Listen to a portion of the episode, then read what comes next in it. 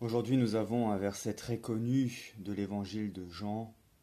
Dieu a tellement aimé le monde qu'il a donné son Fils unique, afin que quiconque croit en lui ne se perde pas, mais obtienne la vie éternelle. On appelle souvent ce, verset l'évangile en miniature. Parce que nous avons dans ce verset-là, en fait, résumé tout l'évangile, mais même plus que ça, toute l'écriture. Je me souviens une fois, quand j'étais étudiant à Lille, nous avions invité euh, la pasteur anglicane à nous faire euh, une présentation sur la manière dont, euh, dans leur église, elle utilisait la parole de Dieu, son rôle comme prédicatrice, comme ministre de la parole de Dieu dans l'église anglicane. Et c'était très intéressante, Canon Debbie Flack, une anglaise jusqu'au bout des lèvres, avec cet humour typiquement british, euh, sort sa Bible et puis nous dit euh, c'est une lettre d'amour euh, en 66 chapitres. Alors, on a quelques discussions sur le nombre de livres exacts dans la Bible, il y a des différences entre le canon protestant et le canon catholique, mais là n'est pas le point. C'était très intéressant qu'elle présentait voilà, l'écriture comme une lettre d'amour de la part de Dieu vis-à-vis de l'humanité. Donc chaque livre est en fait un chapitre, une manière dont Dieu exprime cet amour vis-à-vis de nous. Et c'est ce que résume ce matin en fait cet évangile. Hier nous avions, euh, dans le dialogue entre Jésus et Nicodème, la manière dont Dieu s'y était pris tout au long euh, de l'errance du peuple hébreu dans le désert pour lui manifester son amour pour lui manifester sa présence, pour lui rappeler que même si l'homme avait désobéi, même si l'homme préférait souvent d'autres chemins que les chemins de Dieu, Dieu était à ses côtés et présent. Et aujourd'hui, l'évangile Jean, l'évangéliste Jean continue à nous parler de cette manière. Dieu a tellement aimé le monde qu'il a donné son Fils unique, afin que quiconque croit en lui ne se perdent pas, mais obtiennent la vie éternelle. Et puis ensuite, Jean va plus loin et nous explique ce que Dieu fait vraiment. Dieu a envoyé son Fils dans le monde pour que par lui, le monde soit sauvé. Et au milieu de ça, il glisse un petit rappel qui est très important. Dieu n'a pas envoyé Jésus-Christ pour juger le monde. Dieu n'est pas un Dieu pernicieux qui serait euh, comme euh, le veilleur à l'entrée d'une boîte de nuit euh, qui s'appellerait le paradis, et puis qui dirait aux gens Bon, toi, t'as des baskets, tu rentres pas. C'est pas la manière dont Dieu s'y prend. Dieu veut vraiment que tout le monde soit sauvé. Mais souvent, c'est nous qui nous jugeons indignes de cet amour. Et c'est ça le jugement.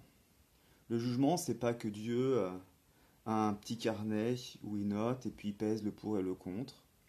Cette, représentation un peu pittoresque euh, où on peserait le pour et le contre des actes, en fait, ferait que c'est pas Dieu qui nous sauve.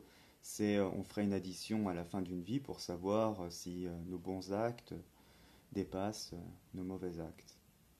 Et encore une fois, ça veut dire que le salut se serait fait par nos propres moyens. Non ce qui nous est rappelé ici, c'est que Dieu veut sauver tout le monde, mais que malheureusement, c'est nous qui nous jugeons indignes de l'amour de Dieu. C'est nous qui refusons d'être aimés par Dieu. Et c'est comme ça qu'il faut comprendre, à mon sens, les derniers versets quand euh, Jean dit Le jugement le voici. La lumière est venue dans le monde, et les hommes ont préféré les ténèbres à la lumière, parce que leurs œuvres étaient mauvaises. Celui qui fait le mal déteste la lumière. Il ne vient pas à la lumière, de peur que ses œuvres ne soient dénoncées. Mais celui qui fait la vérité vient à la lumière pour qu'il soit manifeste que ses œuvres ont été accomplies en union avec Dieu. Et là, les mots sont très importants. Le jugement dont on nous parle, c'est, ben oui, la lumière de Dieu euh, nous met euh, sous la lucidité du regard divin. Et du regard des autres. Et malheureusement, on n'a pas forcément envie que nos mauvais côtés, que nos parts d'ombre, ben, soient mises en lumière. Et donc, souvent, on préfère que nos parts d'ombre restent des parts d'ombre, en disant non, ça, je ne veux pas le donner. Et on déteste la lumière parce que du coup, ça met euh, en relief des choses qui sont peu reluisantes chez nous.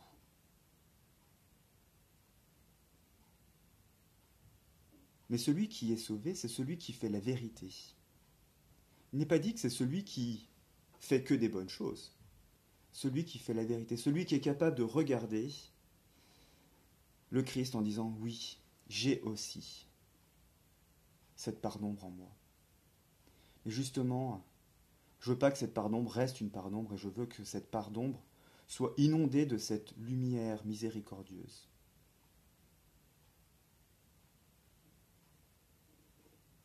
Et c'est là justement, par ce retournement des cœurs, qu'on peut faire vraiment l'expérience de l'amour de Dieu et de ce pourquoi le Christ nous a rejoints dans le monde.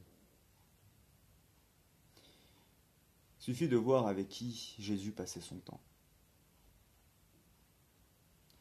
Tous ceux que la société rejetait, et pas forcément à mauvais titre, hein, quand euh, je veux dire, la société s'écarte des collaborateurs, de l'envahisseur romain, des taxeurs.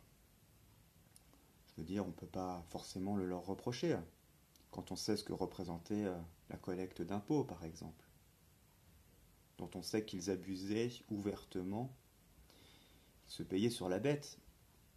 Donc on peut bien comprendre que beaucoup de gens n'avaient pas forcément envie de passer leur temps avec. Et pourtant, c'est vers cela que Jésus va.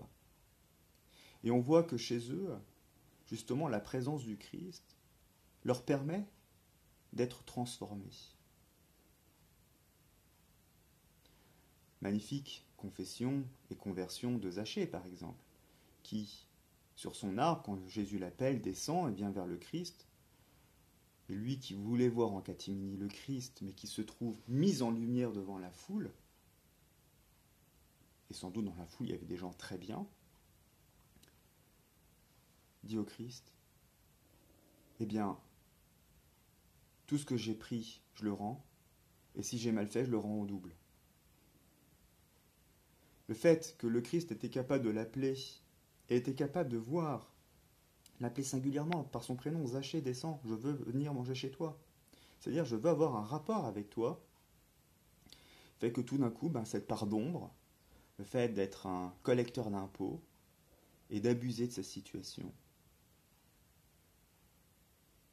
complètement transformé. Et c'est ce que nous rappelle l'évangile de ce matin.